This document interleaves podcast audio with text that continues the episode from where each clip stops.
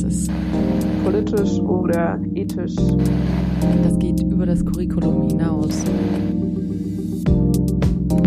Heile Welt. Der Podcast über Medizin, Politik und Ethik. Hallo und herzlich willkommen zu einer neuen Folge des Heile Welt Podcasts. Hier ist Katharina Stievi und heute geht es um die Grenze der Lebensfähigkeit von Frühgeborenen. Weltweit wird jedes zehnte Baby zu früh geboren. Das heißt insgesamt 15 Millionen Kinder pro Jahr. Damit ist Frühgeburtlichkeit die zweithäufigste Todesursache nach einer Lungenentzündung von Kindern unter fünf Jahren. Nur zur kurzen Orientierung. In der ersten Schwangerschaftswoche wird die Eizelle befruchtet und nistet sich in der Gebärmutter ein. Von der zweiten bis zur achten Woche entwickelt sich die menschliche Gestalt und die Organe werden angelegt. Ab der neunten Entwicklungswoche wachsen und differenzieren sich die angelegten Gewebe und Organe. Dies endet mit der Geburt, die regulär in der 38. bis 42. Schwangerschaftswoche stattfindet. Ein Kind gilt als zu früh geboren, wenn es vor der 37. Schwangerschaftswoche geboren wird. Und nochmal fast zehn Wochen früher geborene Kinder, und zwar unter der 28. Schwangerschaftswoche, werden laut World Health Organization als extrem zu früh geborene bezeichnet. Wir wollen uns heute damit beschäftigen, was überhaupt die Grenze der Lebensfähigkeit von Frühgeborenen ist, welche Entscheidungen dort getroffen werden, welche Punkte hierfür relevant sein können und welche rechtlichen Aspekte beachtet werden müssen. Hierzu möchte ich recht herzlich Dr. Nadja Liebers begrüßen. Frau Liebers ist Fachärztin für Kinder- und Jugendmedizin und Oberärztin einer pädiatrischen Intensivstation am Universitätsklinikum Jena. Sie arbeitet als Neonatologin, Notärztin und Transplantationsbeauftragte. Weiterhin ist sie Mitglied im klinischen Ethikkomitee und in der Lehre engagiert. Hallo Frau Liebers, schön, dass Sie heute da sind. Hallo, ich grüße Sie. Heute möchte ich Sie gerne zuerst fragen, haben Sie vielleicht im Rahmen Ihrer klinischen Tätigkeit einen Fall präsent, der die heutige Problemstellung besonders gut veranschaulichen kann? Ich habe tatsächlich einen Fall präsent, der mir da einfällt und der mich auch nachhaltig beschäftigt. Das liegt schon lange Zeit zurück, ungefähr zehn Jahre. Ich war damals junge Fachärztin für Kinderheilkunde und hatte bereits zwei Jahre auf einer Neonatologie gearbeitet und war kurz zuvor ins Uniklinikum gewechselt, um meinen Neonatologen zu machen. Und wie Sie eben schon erwähnt haben, war ich nebenberuflich sehr gerne Notarzt und in einem dieser Notarztdienste im, im ländlichen Bereich wurden wir zu einer ungeplanten Hausgeburt berufen. Ich kann mich auch genau daran erinnern, wie ich damals mit einem auch sehr jungen Rettungsassistenten in einem Fünfgeschosser die Treppe hochgerannt bin und ähm, in einem Bad auf der Toilette saß eine junge Mutti mit einem Handtuch auf dem Schoß. Das Handtuch war blutverschmiert und sie reichte mir nur dieses Handtuch und sagte, es lebt. Ich nahm dieses Handtuch und merkte im schnellen Schritt in, ins Wohnzimmer, dass dieses Handtuch sehr, sehr leicht war. Und dann habe ich mir auf dem Sofa ein bisschen Platz gemacht, habe das Handtuch geöffnet und sah da tatsächlich ein kleines Frühgeborenes. Für mich war dieser Anblick nicht, nicht neu, weil ich kannte Kinder in dieser Größe, aber ich wusste sofort, dass das eine sehr kleine Woche ist, eine 24. Woche. Und das Kind lebte tatsächlich. Wir sagen dazu, also das hat so ansatzweise geschrien, es miexte. Ähm, also das war so, so eine ganz zarte Stimme und es war blass cyanotisch und es hatte auch schon eine gewisse Körperspannung. Und in dem Moment ähm, war mein Rettungsassistent hinter mir und wir haben uns nur kurz angeguckt und gar nicht die Frage gestellt, ähm, was wir tun, ob wir diesem Kind helfen oder nicht. Wir haben alles getan und ich hatte noch eine junge PJlerin mit, die sich dann auch bereit erklärt hat, als wir das Kind intubiert hatten und eine kleine Flexüle gelegt haben, das Kind auf ihre Brust zu nehmen und es mit einem Beutel über den Tubus weiter zu beatmen. Und über die Leitstelle haben wir uns dann einen Transportinkubator angefordert und das Kind ist in die Klinik gekommen. Die Mutter wusste damals nicht, dass sie schwanger war und hat auf dem Klo nach starken Bauchschmerzen dieses kleine Frühgeborene geboren. Das Kind lebt, hat aber schon auch schwere Behinderungen und ich weiß auch heute nicht, ob es damals eine richtige Entscheidung war. Aber ich habe diese Entscheidung getroffen und ähm, ja, dieser Fall, den trage ich in mir drinne. Das war gleich ein sehr intensiver Einstieg. Sie haben gesagt, das Kind, das war 24 Wochen alt. Wenn wir jetzt von der Grenze der Lebensfähigkeit reden, was ist das denn überhaupt, beziehungsweise von welchem Zeitraum reden wir denn da? Sie haben ja vorhin im Einstieg schon sehr schön beschrieben, was bedeutet es, ein reifes Kind zu sein, was ist ein extremes Frühgeborenes. Und in Deutschland haben wir diese Grauzone definiert ähm, an der Grenze der Lebensfähigkeit mit 22 plus 0 bis 23 plus 6 Schwangerschaftswochen. Das Ganze wird immer errechnet ab dem Tag der ersten Regelblutung der Schwangeren. Und ähm, diese Grauzone ist definiert als ein Bereich, in welchem man sowohl kurativ als auch palliativ behandeln kann. Das muss mit den Eltern sehr, sehr gut besprochen werden. Es gibt noch so eine Ausnahmesituation, wenn das Frühgeborene zusätzlich unter 400 Gramm wiegt, dann erweitert sich diese Grauzone auf 24 plus sechs Schwangerschaftswochen. Ich betonte am Anfang, das gilt für Deutschland. Ähm, in anderen europäischen Ländern ist das anders. Zum Beispiel in der Schweiz liegt diese Grauzone von 24 plus 0 bis 24 plus 6. Und in Schweden 22 plus 0 bis 22 plus 6. Ja, also das wird sehr unterschiedlich gehandhabt. Bei uns ist es 22 plus 0 bis 23 plus 6, also letztlich zwei Wochen Grauzone. Ähm, Sie haben ja gerade erwähnt, dass die Grauzone in der 22 plus 0. Schwangerschaftswoche losgeht. Was wären denn die physiologischen Gründe für die äußerst geringen Überlebenswahrscheinlichkeiten unter dieser Schwangerschaftswoche? In erster Linie ist das natürlich die Unreife der Lunge, welche im Mutterleib mit Fruchtwasser umspült ist und noch nicht ihre spätere Aufgabe, die Ventilation und die Oxygenierung, also die Versorgung des Körpers mit Sauerstoff und den Abtransport von Kohlendioxid übernehmen kann. Und somit, wenn ein Kind in dieser Phase geboren wird, kann die Lunge nicht reifen zwischen der 22. und der 24. Woche reifen zusätzlich die kleinsten Struktureinheiten der Lunge aus, die Alveolen oder auch die kleinen Lungenbläschen. Und in speziellen Zellen der Lunge, in den Pneumozyten Typ 2, wird das Surfactant gebildet. Das ist ein Stoff, der die Oberflächenspannung der Alveolen verringert und somit der Lunge später hilft, sich zu entfalten. Wird nun ein Kind unterhalb der 22. Schwangerschaftswoche geboren, ist die Lunge als lebensnotwendiges Organ noch nicht funktionsfähig. Sie ist nicht in der Lage, zum Beispiel das Gehirn, was ja unbedingt für seine weitere Entwicklung den Sauerstoff braucht, zu versorgen.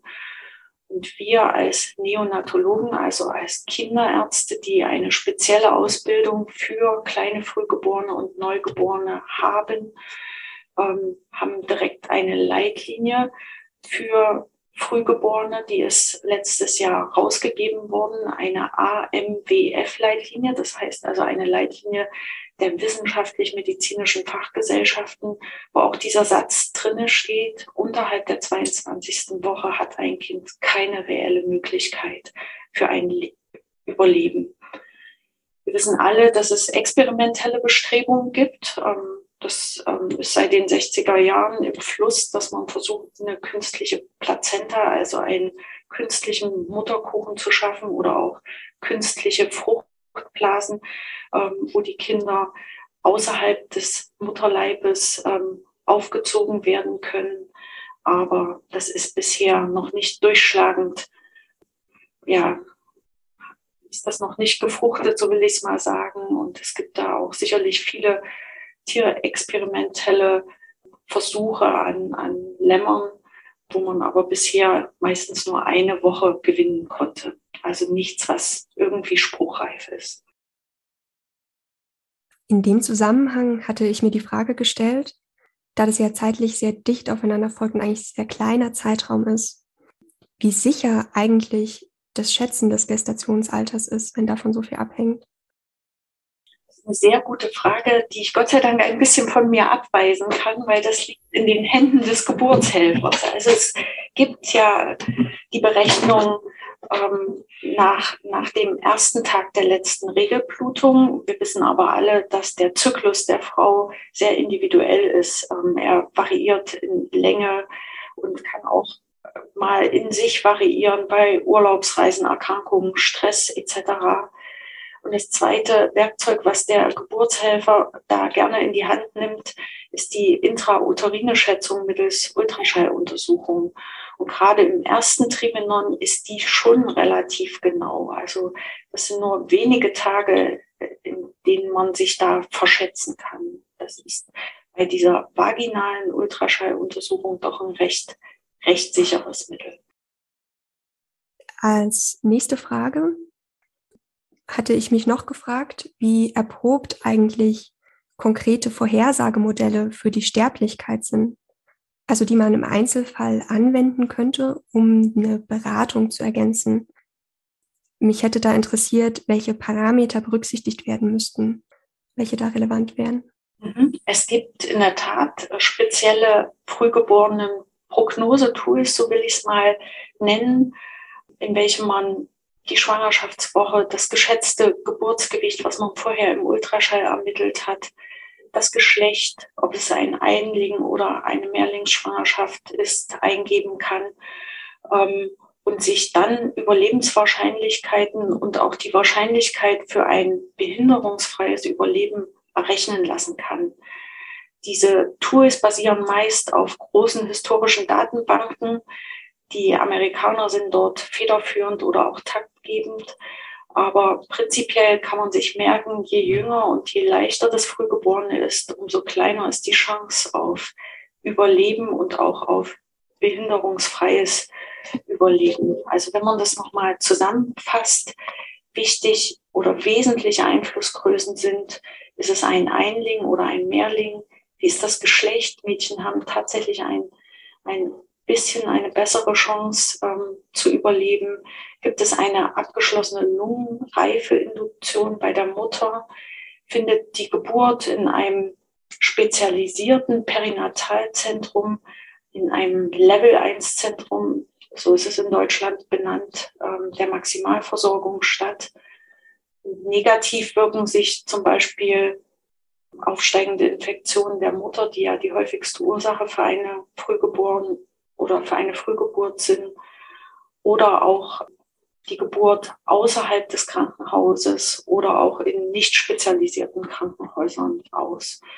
Und da werden immer gerne zwei Beispiele angeführt, wenn man in so ein Tool ähm, Fakten eingibt, zum Beispiel die Prognose für das Überleben eines weiblichen Einlings der vollendeten 23. Schwangerschaftswoche mit einem Geburtsgewicht von 850 Gramm liegt bei 80 Prozent für ein behinderungsfreies ähm, Überleben bei 50 Prozent. Das sind also sehr, sehr gute Daten. Und bei einem gleichaltrigen Mehrlingsjungen, also Zwillingsjunge ohne fetale Lungenreifeinduktion der Mutter und einem eher niedrigen Geburtsgewicht von zum Beispiel 420 Gramm. Das ist bei Zwillingen oft so, dass die etwas leichter sind als der Einling in derselben Woche, sinkt dann die Prognose dramatisch. Also für ein Überleben 10 Prozent und für ein behinderungsfreies Überleben 2 Prozent. Hm, wie hat sich das denn historisch betrachtet verschoben? Also gab es Meilensteine in der Veränderungen der Grenze der Lebensfähigkeit in den letzten Dekaden? Die gab es tatsächlich. Ich sage es jetzt mal so ein bisschen lustig. Also die zwei Knoller in der frühgeborenen Medizin waren tatsächlich das Surfactant und die Lungenreifeinduktion. Die Lungenreifeinduktion antenatal, also vor der Geburt bei der Mutter durch Corticosteroide und die Surfactant-Applikation bei der Erstversorgung im Kreissaal. Wenn die Pneumozyten Typ 2, wie ich das vorhin ähm, ausgeführt hatte, noch nicht ihre Produktion aufgenommen haben, dann geben wir das Surfactant zum Beispiel über eine kleine Magensonde oder wenn das Kind sowieso intubiert beatmet werden muss, über den Tubus. Das ist, also das sind die zwei großen Meilensteine in der Versorgung der äh, Frühgeborenen. Das ist so ungefähr wie die Erfindung der Glühbirne und des Ottomotors. Ja? Und alles andere, was dann kam, ist so ein bisschen das Feintuning. Ja? Das sind viele Dinge, die meistens auf großen Fachtagungen äh, festgelegt werden, die durch die Zusammenarbeit von großen Zentren, deutschen Zentren, GNN, das Deutsche Frühgeborenen-Netzwerk, festgelegt werden auf Jahrestagungen, die durch Datenlage unterfüttert werden, die sicherlich so ein bisschen ähm, die Kleinigkeiten nochmal variieren können und ähm, einige Tage für so ein Frühgeborenes für qualitatives und besseres Überleben schaffen. Aber die zwei Knaller, wie gesagt, Surfactant und Lungenreifeinduktion. Nun würde ich noch mal kurz in die andere Richtung denken. Ich weiß, Sie haben es eben schon mal kurz angesprochen. Kann man denn erwarten, dass in der Zukunft sich diese Grenze der Lebensfähigkeit noch verschieben wird in die früheren Schwangerschaftswochen durch fortschreitende medizinische Entwicklung? Ich glaube tatsächlich schon, dass es weiterhin Bestrebungen geben wird, Frühgeborene außerhalb des Mutterleibes immer jünger und früher zu versorgen. Aber durch die Lungenreifung hat die Natur uns scheinbar eine klare Grenze in der 21., 22. Woche gesetzt. Wenn früher, dann sicherlich nur durch eine künstliche Plazenta oder eine künstliche Fruchtblase. Aber an der Stelle sollte man aus meiner Sicht sich immer die Frage stellen, ob dies tatsächlich anzustreben ist.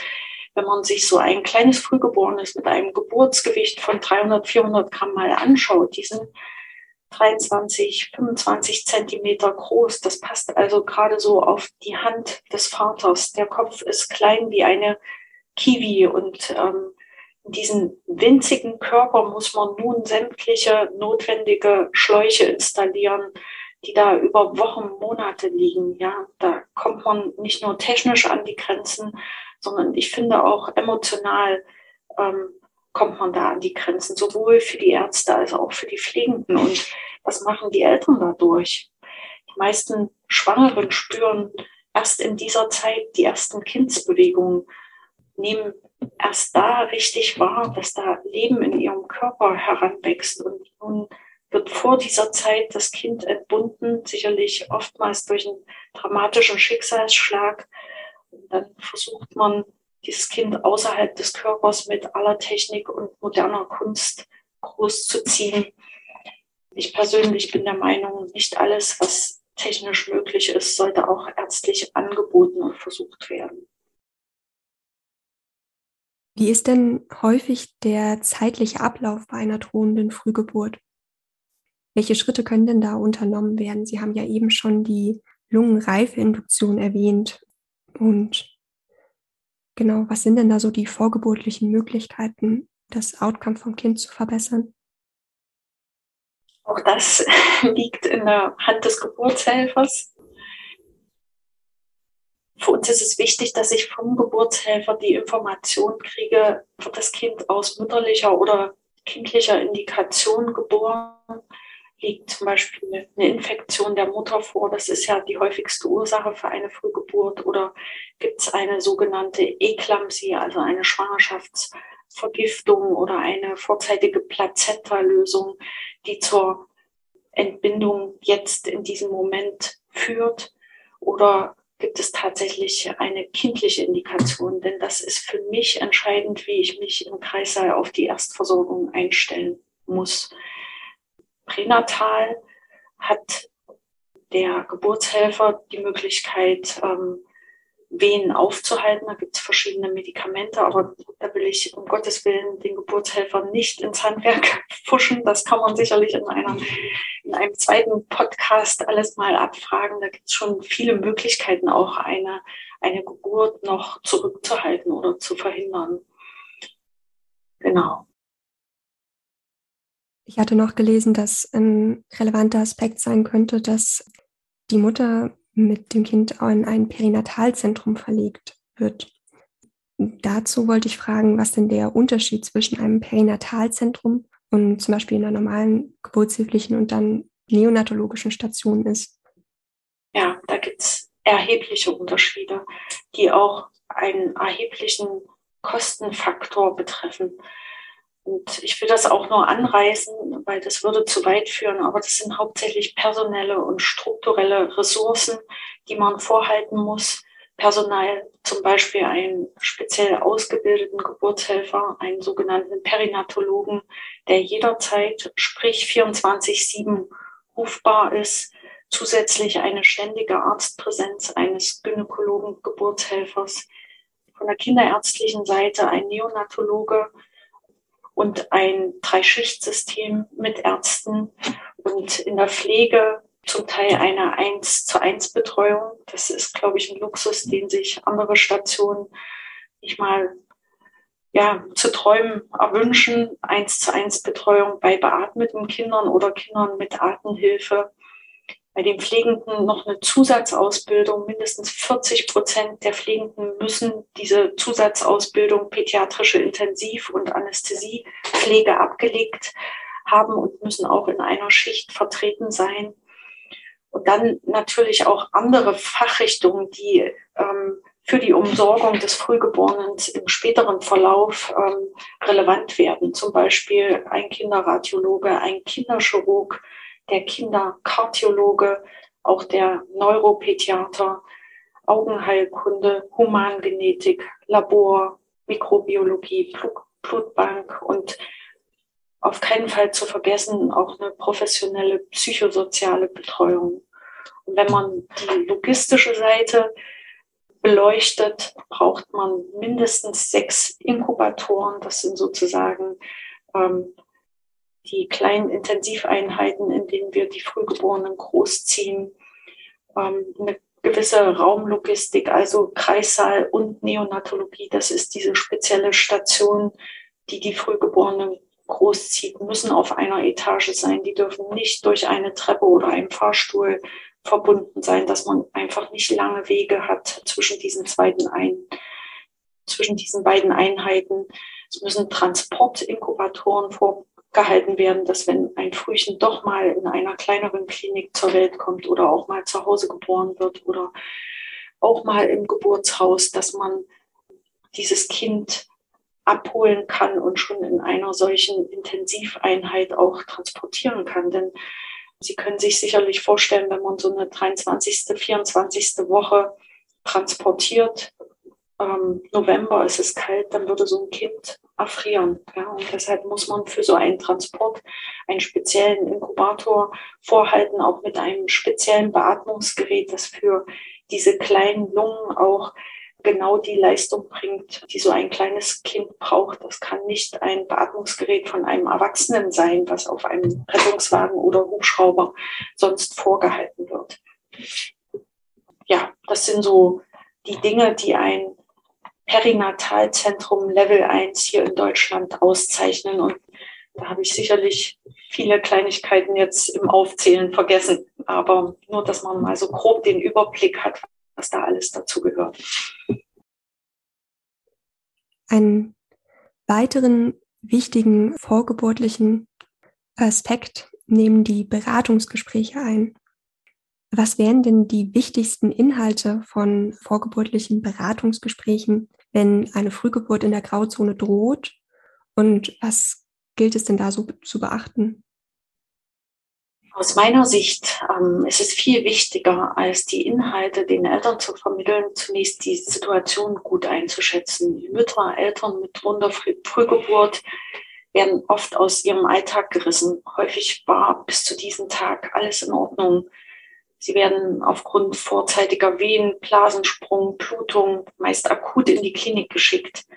Ich habe es oft erlebt, dass die Mütter zunächst alleine kommen, alles ungeplant, hektisch, ähm, Angst gezeichnet.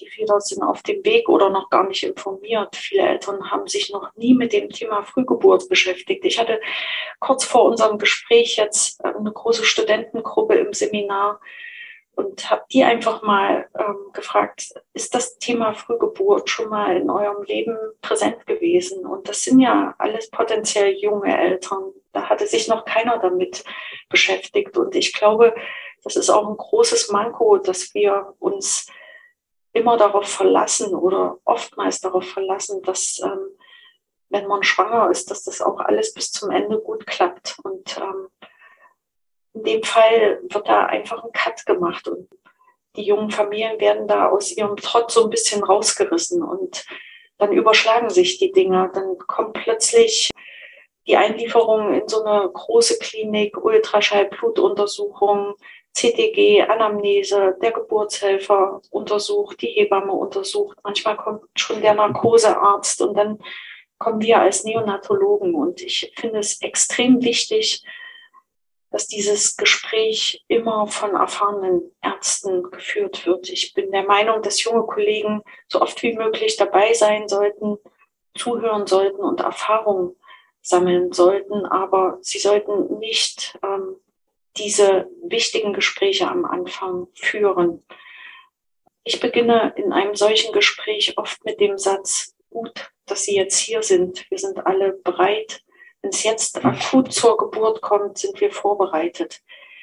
Diesen Satz habe ich in meinen ersten Gesprächen mit den Eltern vor zehn Jahren noch nicht gesagt. Da habe ich sofort mit allen Komplikationen die Eltern konfrontiert. Das ist falsch, das weiß ich auch jetzt. Man muss immer bedenken, dass sich die Eltern in einer absoluten Ausnahmesituation befinden und auch nur wenig aufnahmefähig sind und hochspezialisierte medizinische Fachbegriffe werden in diesem Fall nicht oder viel verstanden und auch gar nicht aufgenommen. Und wir haben manchmal als Ärzte das Gefühl, uns selber dadurch zu schützen, wenn wir möglichst hochtrabend sprechen. Aber letztlich tun wir den Eltern und den Entscheidungen, die dann kommen, nichts Gutes damit. Das haben mir auch Eltern im Nachhinein dann immer wieder bestätigt, dass es gut war und dass sie sich wohlgefühlt haben, als sie diesen Satz gehört haben und dass es für sie schon auch eine Art Ankommen war und auch ein Sicherheitsgefühl. Und deshalb versuche ich nicht sofort mit den Komplikationen reinzuplatzen, sondern den Eltern erstmal so ein Sicherheitsgefühl zu geben. Und Sätze wie, wir schauen zunächst, was ihr Kind macht und unterstützen es in den Dingen, die noch nicht funktionieren. Oder in dieser Altersgruppe, dieser Schwangerschaftswoche ist zu erwarten, dass ihr Kind noch nicht selbstständig atmet. Ist aus meiner Sicht besser als Komplikationen sind Atemnotsyndrom und periventrikuläre Hämorrhagie den Eltern an den Kopf zu knallen. Also ich versuche da wirklich sanft reinzugehen, den Eltern erstmal doch ein gewisses Sicherheitsgefühl zu geben, ihnen auch die Schuld zu nehmen. Viele Muttis denken, sie haben irgendwas falsch gemacht und deshalb kommt es jetzt zur Frühgeburt. Und dann wirklich mit wenigen und sehr einfach zu verstehenden Worten sie auf die Situation, die jetzt auf sie zukommen könnte, vorzubereiten und ihnen zu sagen, dass Komplikationen kommen werden, dass es oftmals ein steiniger Weg ist, aber dass wir immer mit den Eltern sprechen werden und dass ich ihnen eine Sicherheit immer geben kann, dass wir ehrlich sind. Das ist, glaube ich, was ganz Wichtiges. Sie haben gerade beschrieben, dass es oft unerwartet passieren kann. Ist es häufiger, dass eine extreme Frühgeburt abzusehen ist, sodass auch die Beratungsmöglichkeiten noch ausgeschöpft werden können? Oder ist es eher häufiger, dass das alles so schnell aufeinander folgt, dass gar keine Zeit eventuell mehr für ausführliche Beratungsgespräche ist? Es ist tatsächlich häufiger, dass alles ganz, ganz schnell geht, dass die Eltern aus dem Leben gerissen werden. Die häufigste Ursache für eine Frühgeburt ist die aufsteigende Infektion. Dann ist es meistens so, dass die Blase vorzeitig springt oder platzt und alles ganz schnell geht. Deshalb glaube ich, wäre es gut, wenn man sich wirklich auch vorher schon mit Frühgeburtlichkeit beschäftigt. In den Frauenarztpraxen könnten Informationsfilme laufen, dass man wirklich auch so ein bisschen drauf gestupst wird, dass man sich als werdende Mama oder vielleicht auch schon als ähm, Jugendlicher einfach mal mit diesem Thema auseinandersetzen sollte. Ich glaube, dann ist der Zeitrahmen wirklich sehr knapp gefasst und ich, ich denke, auf Dinge, die man schon mal durchdacht hat, ist man immer besser eingestellt und vorbereitet. Wie bei so vielen Dingen im Leben. Das stimmt wohl. Hm. Gerade wenn alles so schnell geht, kann ich mir vorstellen, dass man sich den Umständen manchmal ausgeliefert fühlen kann. Deswegen würde ich an der Stelle gerne die wahrgenommene Selbstwirksamkeit von den betroffenen Personen ansprechen. Können die Eltern denn selbst Einfluss auf das Outcome von ihrem zu früh geborenen nehmen? Sehr, sehr schwierige und sehr komplexe Frage. Ähm, ich glaube, unsere Aufgabe als Ärzte ist es, ehrlich und ja, ehrlich und einvernehmlich zu sein ähm, und gut aufzuklären, aber auch nicht zu viel aufzuklären und nicht zu umständlich aufzuklären und nie von Sicherheit zu sprechen. 100 Prozent gibt es in der Medizin nicht und ich glaube, es macht ähm, einen großen Unterschied, ob eine 43 oder 48-jährige Frau kommt, die schon acht Fehlgeburten hatte und ähm, das scheinbar ihr letzter Versuch jetzt ist und die unbedingt dieses Kind möchte und sich auch viel damit beschäftigt hat. Oder ob es eine junge Familie ist, wo es schon gesunde Geschwisterkinder gibt und die eigentlich ihre Familienplanung vielleicht sogar schon abgeschlossen hatten und jetzt eine 22 plus 0 sich auf den Weg macht. Ähm, man muss das immer gut im Kontext sehen und nicht nur das Kind und das, was technisch und medizinisch geht, ja, im Kopf haben, sondern ich glaube, man, man sollte familienzentriert da auch beraten und es bedarf natürlich einer gewissen Erfahrung und auch einer emotionalen Intelligenz, was ich ähm, als sehr wichtig ähm, empfinde, dass wir Ärzte und die Pflegenden da auch wirklich ein gewisses Einfühlungsvermögen und Verständnis haben. Ja, das ist nicht nur, was technisch geht, sollte auch gemacht werden, sondern wir müssen tatsächlich auf die Familie gucken. Dann würde ich jetzt thematisch einen kleinen Sprung vornehmen und mal zu den rechtlichen Rahmenbedingungen kommen. Hm, was wären die denn, beziehungsweise was ist eigentlich juristisch gesehen die Aufgabe des Arztes in diesem Kontext? Hm, das ist ein sehr, sehr schwieriges Thema, aber ich glaube, an erster Stelle steht die lückenlose, ehrliche Aufklärung. Das ist unsere Pflicht und wir müssen immer gut informiert sein. Wir müssen genau wissen, zum Beispiel, wie ist diese Grauzone definiert. Wir dürfen natürlich keine aktive Sterbehilfe anbieten und Eltern, die sich in der 26. Woche wünschen, dass wir nichts fürs Kind tun, das geht natürlich nicht. Ja, wir müssen genau unsere Grenzen kennen und wir müssen immer gut kommunizieren. Wenn wir das nicht absolut wasserdicht können, dann müssen wir uns juristische Hilfe holen. Und, ähm, ja, und unsere eigenen Lücken schließen, wie ich finde. In manchen Extremfällen könnte es passieren, dass es notwendig wäre, das Familiengericht zu involvieren. Ist Ihnen das in Ihrer klinischen Tätigkeit schon mal vorgekommen? Ich persönlich als Arzt, als behandelnder Arzt habe eine, also so eine Situation ehrlich gesagt noch nicht erlebt, war noch nie persönlich darin involviert, habe aber miterlebt.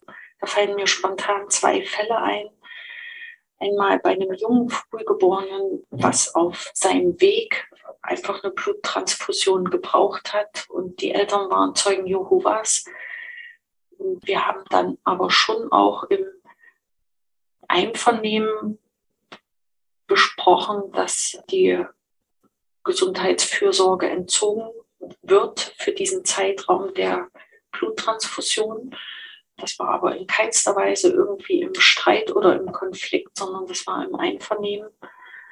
Und ein zweites Beispiel, was ich auch miterlebt habe, waren Eltern, die sehr alternativ waren, aus dem Geburtshaus kamen mit einem reifen Neugeborenen, was eine Infektion hatte. Und ähm, meistens sind die Infektionen bei den Neugeborenen bakterielle Infektionen, die durch Bakterien, die im Geburtskanal der Mutter äh, vorherrschen, ausgelöst werden und die auch, wenn sie nicht behandelt werden, sehr fulminant ablaufen, also auch manchmal zum Lebensende des Kindes führen können. Und diese Eltern hatten eine Behandlung mit Antibiotika abgelehnt. Und da haben wir tatsächlich die Meldung ans Familiengericht zumindest angesprochen und dann haben wir uns aber einigen können, dass die Therapie durchgeführt werden durfte. Also letztlich, dass wirklich das Familiengericht involviert werden musste, habe ich noch nicht erlebt.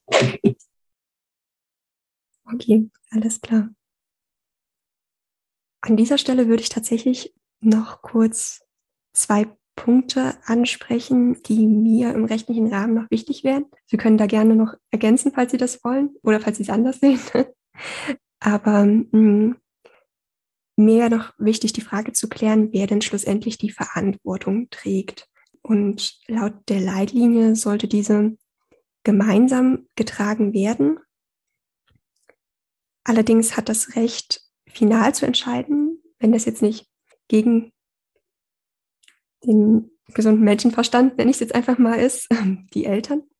Und in dem Zusammenhang war mir wichtig zu betonen, dass insgesamt eine gemeinsame partizipative Entscheidungsfindung präferiert werden sollte. Also das heißt, dass sowohl die Eltern, die Ärzte, die Pflegenden als auch die Vertreter weiterer involvierter Berufsgruppen eingeschlossen werden in die Gespräche, soweit es möglich ist, und die Eltern dadurch die Bürde nicht alleine tragen müssen, aber sich auch nicht zu Maßnahmen gedrängt fühlen. Würden Sie das so teilen? Absolut. okay. Dann machen wir nochmal einen kleinen Sprung weiter und kommen zu den ethischen Aspekten. Welche Hintergründe der Eltern sollten denn da beachtet werden in der Beratungssituation, beziehungsweise wie kann man die am besten in die Beratung einfließen lassen? Damit meine ich zum Beispiel persönliche Erfahrungen oder ethische Vorstellungen. Aus meiner Sicht sollte man tatsächlich nicht nur das Frühgeborene, die statistische Datenlage und alle technisch-medizinischen Möglichkeiten betrachten für diese Frühgeborenen in der Grauzone. Denn hier ist auch ganz klar ähm, in der Leitlinie nochmal hervorgerufen, kurativer oder palliativer Ansatz ist mit den Eltern zu besprechen. Und ähm, das hatten wir ja vorhin schon, das macht einen Unterschied, 48 Jahre, Fehlgeburten mit dringendem Kinderwunsch oder eine junge Familie mit Geschwisterkindern. Also das ist was extrem Wichtiges. Man sollte immer das gemeinsame Gespräch suchen und mit den Eltern schauen, in, in dieser Grauzone, was, was ist der Wunsch? Die Familie muss ja als Ganzes weiterleben können. Und es bringt aus meiner Sicht gar nichts, wenn so ein frühgeborenes Kind dann irgendwann ins Heim gegeben wird, weil die Familie nicht klarkommt oder die Eltern sich trennen. Das kann nicht Ziel sein einer modernen frühgeborenen Medizin. Deshalb müssen die Eltern auf jeden Fall erhöht werden und sollten da auch, so wie es in der Leitlinie steht, in dieser Grauzone das Recht haben, da mitzusprechen. Und man kann sich als Arzt auch immer Hilfestellung nehmen. Bei uns zum Beispiel gibt es das KITS, also das Kriseninterventionsteam, wo sehr versierte ähm, Psychologen ähm, da auf jeden Fall auch mithelfen können, Gespräche zu organisieren, als Mediator da mitzuhelfen. Und es gibt auch klinische Ethikkomitees, in denen ich selber seit vielen Jahren mitwirke, wo man einfach bei diesen ethischen Dilemmas auch ähm, sich Hilfe holen kann und die mit dazu ziehen kann. Auf jeden Fall. Das nächste hatten Sie auch schon kurz angerissen. Über die Hälfte der Bevölkerung Deutschlands ist nach wie vor in einer kirchlichen Vereinigung. Hat das denn einen Einfluss auf die Entscheidungsfindung der Menschen? Ich glaube ja.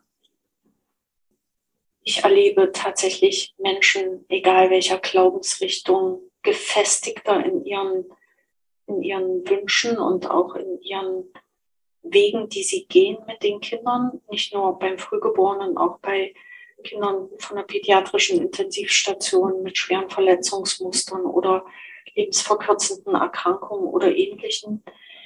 Ich selber habe in den Jahren gelernt, sämtliche Glaubensrichtungen, Lebensformen, Einstellungen zu tolerieren, zu akzeptieren. Und wenn das demjenigen hilft, ähm, Wege besser zu beschreiten, auf jeden Fall machen wir alles mit. Also unsere Aufgabe ist eine wertfreie Faktenvermittlung und alles, was der Familie an sich hilft, ähm, sollen die gerne nutzen als Ressourcen. Nun kann entschieden werden, dass die Priorität eher auf das Lindern von Leiden als das Anstreben von Lebensverlängerung gelegt wird. Was konkret bedeutet denn eine palliative Therapie bei Frühgeborenen? Beziehungsweise was sind denn die eventuellen Unterschiede zu Erwachsenen? Ja, palliative Therapie bei Frühgeborenen heißt, dass man den natürlichen Lauf und ja, das Natürliche nicht intensivmedizinisch durchbricht, den natürlichen Lauf, den Lauf lässt, so will ich es mal sagen. Und so ein frühgeborenes Kind würde ohne Unterstützung, da spreche ich jetzt wieder konkret über diese Kinder in der Grauzone, die nur wenige Minuten oder Stunden überleben. Und in dieser Phase wenn das mit den Eltern so vereinbart ist, bieten wir eine palliative Begleitung an. Am schönsten ist es natürlich, wenn wir mit den Eltern das so besprochen haben, dass die Eltern diese kurze Zeit, die dieses Kind auf dieser Erde ist, auch nutzen.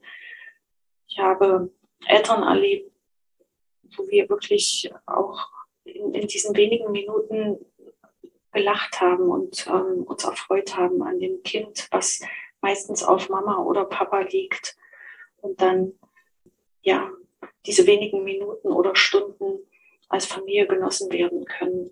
Das ist ein sehr sensibler Moment, wo man als Arzt auch, nicht nur Arzt, sondern auch viel Mensch ist, sein kann und auch für sich selber viel lernt, viel Demut und Wertschätzung auch gegenüber den Eltern erlebt und auch natürlich gegenüber dem Kind. Und ich muss sagen, so traurig diese Situationen auch immer wieder sind, ich habe sie nie als, als störend oder als überflüssig oder als grausam erlebt, sondern wenn die Familie wirklich vorher auch bereit ist, das gut zu besprechen und das mit dem Kind zu teilen, dann kann das auch ein sehr schöner und unvergessener Moment sein. Und das Kind ist auch immer Teil der Familie, auch wenn es verstorben ist. Und die Eltern werden diese wenigen Momente auch immer in sich tragen.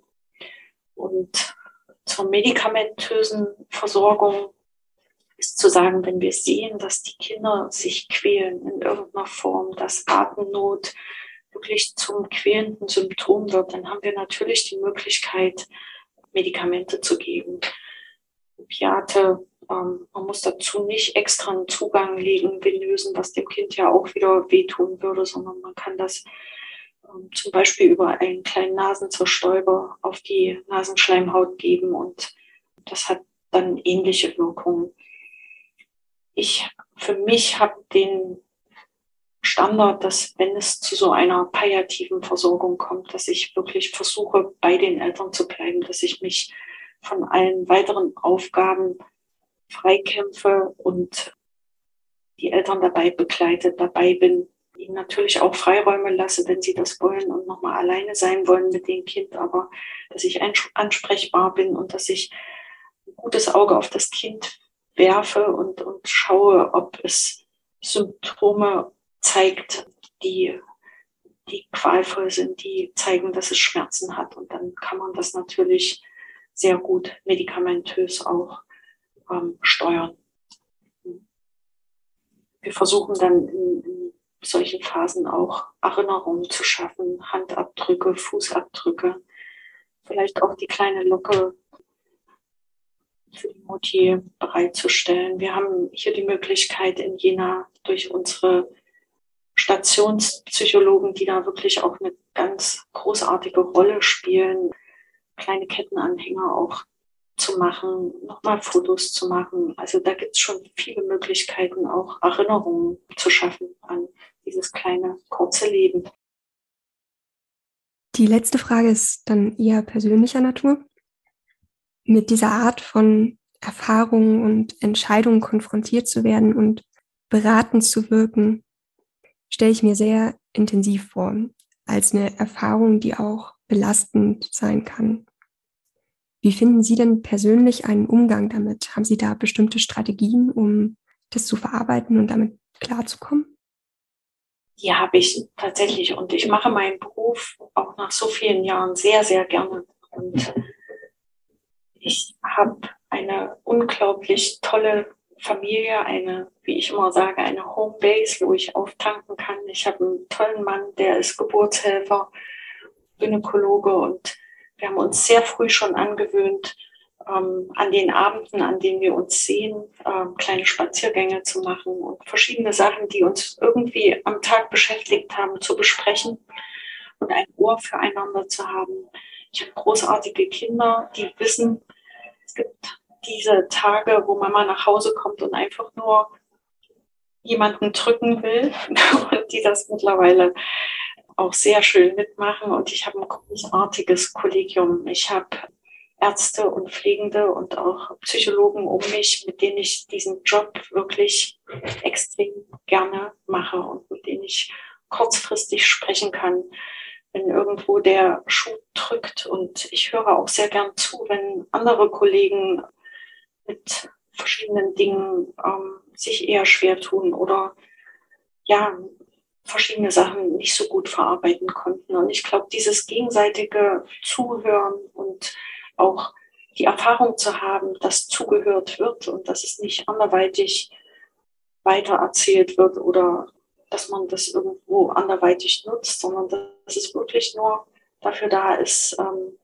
ja, da zu sein, ist schon eine sehr schöne Erfahrung. Also bisher bin ich damit sehr gut klargekommen. Ich habe noch so eine kleine Angewohnheit. Mir sterben tatsächlich leider auch größere Kinder immer wieder. Das gehört leider auf einer Intensivstation dazu. Ich gehe tatsächlich, wir haben so einen sehr schönen Stadtwald für jedes tote Kind eine große Runde joggen. Und das mache ich seit vielen Jahren so und denke über dieses Kind nochmal ganz intensiv im Wald laufend nach und bin in diesen Momenten bei diesem Kind und das hilft mir tatsächlich auch sehr, ähm, damit klarzukommen. Und bisher, ja, macht, macht mir mein Beruf großer, großen Spaß. Ich lerne jeden Tag noch was dazu. Vor allen Dingen ähm, menschlich kann man viel lernen in solchen Situationen und ich hoffe, dass wir das auch an die jungen Kollegen weitergeben und dass unser Team hier in dieser Qualität und auch in dieser schönen Art miteinander umzugehen noch lange Zeit bestehen kann. Gut, dann vielen Dank für das Teilen von den Erfahrungen. Wir wären jetzt nun schon fast am Ende unserer gemeinsamen Zeit angelangt. Frau Liebers, wäre Ihnen noch was wichtig mit den Hörern auf den Weg zu geben? Hm. Also ich würde mir schon wünschen, dass, dass man sich in Deutschland mit dem Thema Frühgeburt zu Friedenszeiten, sage ich immer, also dann, wenn man vielleicht nicht schwanger ist oder in der Familie ein Kind erwartet, sondern vielleicht sogar in der Schule, in, der zehnten Klasse im Abitur, in der Ausbildung, in der Frauenarztpraxis, in der Allgemeinmedizinpraxis auseinandersetzt. Das ist solche Podcasts gibt, wie Sie das hier machen, dass man einfach dieses Thema auf den Tisch holt und dass man nicht so überrumpelt wird. Ähm, das ist das haben diese Frühgeborenen tatsächlich auch verdient, dass man sich vorher und nicht in der Stresssituation alleine darüber Gedanken macht. Mhm. Dann danke ich Ihnen vielmals, dass Sie sich die Zeit genommen haben und heute hier zu Gast waren. Danke Ihnen auch. Alles Gute. Zum Abschluss möchte ich euch gerne noch ein Zitat aus der aktuellen AWMF-Leitlinie mit auf den Weg geben, die ich auch sehr zum Lesen empfehlen kann. Frau Liebers hatte zwischendrin auch schon darauf verwiesen. Darin wird, wie ich finde, die heutige Problemstellung nochmal gut zusammengefasst. Und zwar bei der Behandlung extrem unreif geborener Kinder an der Grenze der Lebensfähigkeit kann durch intensivmedizinische Maßnahmen ein Teil der Kinder kurz- oder langfristig zum Überleben verholfen werden. Unter Umständen aber unter Inkaufnahme erheblichen Leidens und lebenslanger körperlicher und geistiger Beeinträchtigung. Diese einander widerstreitenden Aspekte müssen bei der Entscheidungsfindung bestmöglich abgewogen und ausgehalten werden. Dann vielen, vielen Dank fürs Zuhören. Bis zum nächsten Mal. Tschüss. Das war Heile Welt, der Podcast über Medizin, Politik und Ethik. Wenn ihr immer auf dem Laufenden bleiben wollt, dann folgt uns auf Social Media oder schaut auf unserer Webseite heileweltpodcast.com vorbei.